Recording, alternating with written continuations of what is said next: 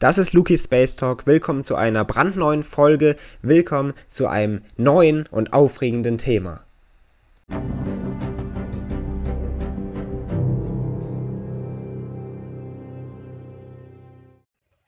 Außerirdisches Leben. Das ist gerade in der Welt unseres Universums und gerade in der Welt der Physik immer noch ein ganz interessantes und spannendes Themengebiet. Denn wir wissen so ziemlich gar nichts darüber. Existiert tatsächlich außerirdisches Leben irgendwo in den Weiten unseres Kosmos, dann wissen wir nicht davon. Gibt es tatsächlich außerirdische Lebensformen, mit denen wir vielleicht irgendwann mal in unserem Leben, in unserer Daseinsgeschichte der Menschheit in Kontakt treten werden? Auch das können wir heute noch nicht beantworten. Was wir heute aber machen können, ist uns auf die Suche begeben. Auf die Suche nach genau diesem vielleicht möglichen außerirdischen Leben. Und somit ist die Frage nach der Existenz außerirdischen Lebens immer noch eine der größten Fragen der heutigen Forschung. Und wenn man sich auf die Suche nach genau diesem potenziellen Leben begibt, dann erlangt man vielleicht eines Tages die entscheidenden Informationen. Und auf eine genau solche, vorerst gedankliche Suche wollen wir uns in der heutigen Folge hier bei Lucky Space Talk begeben. Und so begrüße ich Sie, liebe Zuhörerinnen und Zuhörer, zu einer weiteren Folge und zu einem weiteren spannenden Thema. Wir reisen nämlich heute zum Jupiter, begeben uns also auf die Suche nach außerirdischem Leben in unserem Sonnensystem, gehen also gar nicht mal so weit weg. Denn immer wieder ist man auf der Suche nach neuen Möglichkeiten, außerirdisches Leben eben in unseren Weiten des Kosmos zu finden. Und so entwickelt man mit der Zeit immer in der Welt der Wissenschaft, in der Forschung eben neue Methoden, neue Missionen, neue Projekte, um solches außerirdisches Leben vielleicht zu finden. Und nun gibt es eben eine neue Mission der ESA, die sich eben auf die Suche nach solchem außerirdischen Leben mal wieder begeben soll. Und das soll sie in unserem Sonnensystem machen. Die Sonde JUICE soll somit zum Jupiter reisen und eben neue Dateninformationen sammeln, um vielleicht herauszufinden, ob tatsächlich außerirdisches Leben sogar in unserem Sonnensystem existieren könnte. Und somit begrüße ich Sie also, liebe Zuhörerinnen und Zuhörer, zu genau dieser Reise. Grundlegend blicken wir also auf den Gigant in unserem Sonnensystem, auf einen riesigen Planeten, der erheblich wichtig ist, der seinen Platz in seinem System, in unserem Sonnensystem hat und der hier nicht wegzudenken wäre. Sogar seine Monde sind gar so groß wie manche Planeten. Er ist tatsächlich der Gigant in unserem Sonnensystem. Wir richten unseren Blick also auf den Jupiter. Denn genau hierhin soll sich die Sonde JUICE bewegen, so heißt sie. Jupiter ist nun nämlich Ziel der bislang weitesten ins Sonnensystem hinausreichenden Mission der Europäischen Raumfahrtorganisation, also der ESA. Speziell sollen also der Jupiter und auch seine Trabanten, also die Monde des Jupiters, untersucht werden. Der Start der Sonde ist dabei für den 13. April geplant. Vom Weltraumbahnhof in Kourou in Französisch-Guayana soll er am 13. April eben, oder die Sonde besser gesagt, soll dann starten. Mit zehn Instrumenten ist sie versehen, unsere Sonde, und soll dabei ihren Fokus auf die großen Monde, speziell eben des Jupiters, richten. Denn hierbei scheint es eine interessante Gegebenheit zu geben. Wasser unter einem kilometerdicken Eispanzer soll es hier bei den Monden zu geben scheinen. Drei Monde und sogar ein Ozean darunter. Ein Ozean, was viel, viel Wasser bedeutet. Die Sonde soll also die Monde Europa, Callisto und Ganymed ab dem Jahr 2031 untersuchen.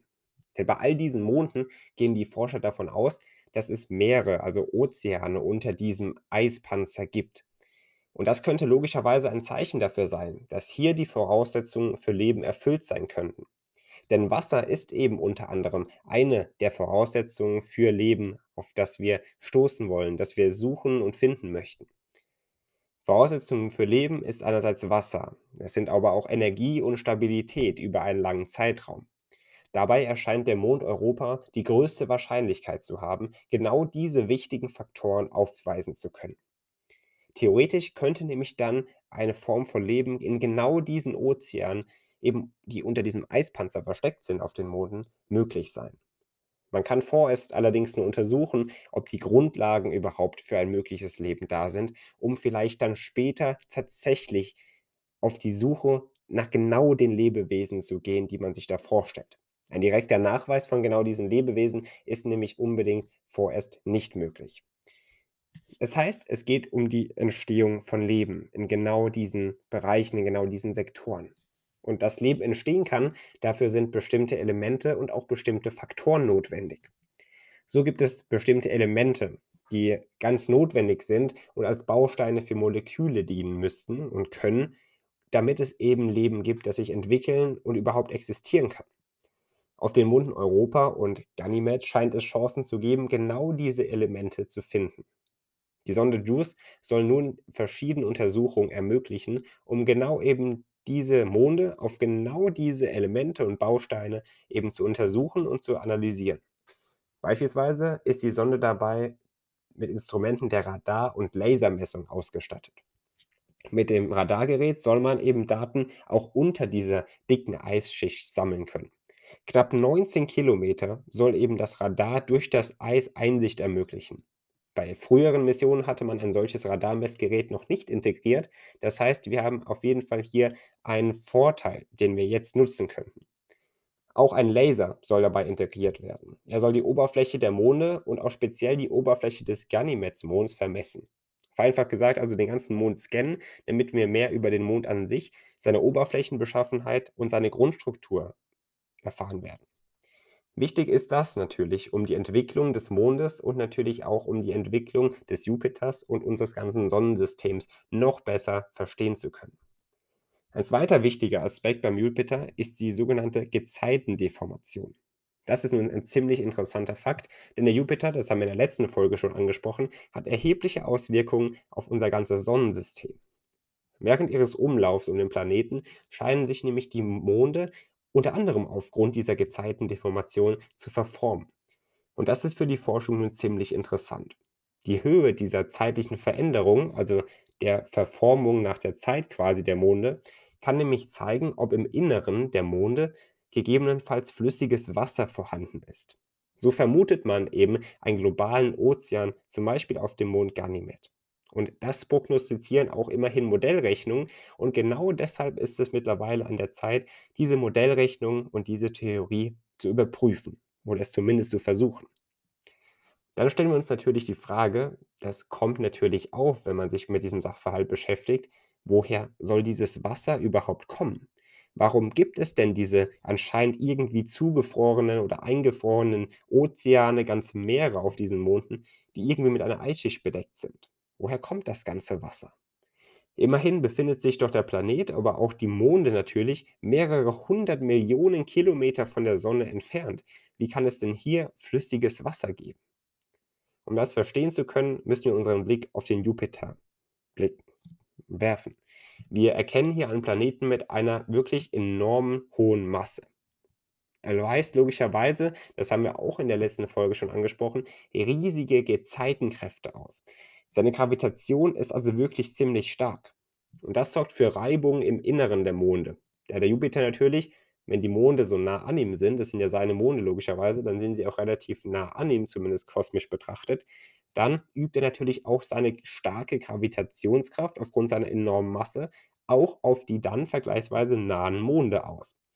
Und diese Reibungen, die dadurch entstehen im Inneren der Monde, sorgen letztendlich wieder für Wärme. Das kann man auch als Art Energiequelle für die Monde betrachten. Unter anderem soll dann eben dadurch das Wasser oder das eingefrorene Wasser eben wieder, sage ich mal, entfroren, also wieder flüssig gemacht worden sein, eben durch genau diese Wärme, die dadurch entstanden ist. Und so stellt man sich vor, dass eben so unter dieser dicken Eisschicht eben ziemlich große Meere, ziemlich große Ozeane liegen. Und die Sonde JUICE soll also genau das herausfinden. Sie kann und soll auf einige interessante Sachverhalte stoßen und kann dann ihre lange Reise beginnen. Nach ihrem Start soll sie dabei ein Solarpanel entfalten und sich dann auf den Weg ins äußere Sonnensystem machen. Auf ihrer achtjährigen Reise wird sie dabei erst einmal noch um die Venus und auch dreimal noch um die Erde fliegen. Das nutzt sie oder ich nenne es mal einen kosmischen Trick, den man hier anwendet, eben um Geschwindigkeit aufzunehmen, um die Reise dann zum Jupiter beginnen zu können. Im Jahr 2031 soll die Sonde dann am Jupiter ankommen. Das ist also in knapp acht Jahren.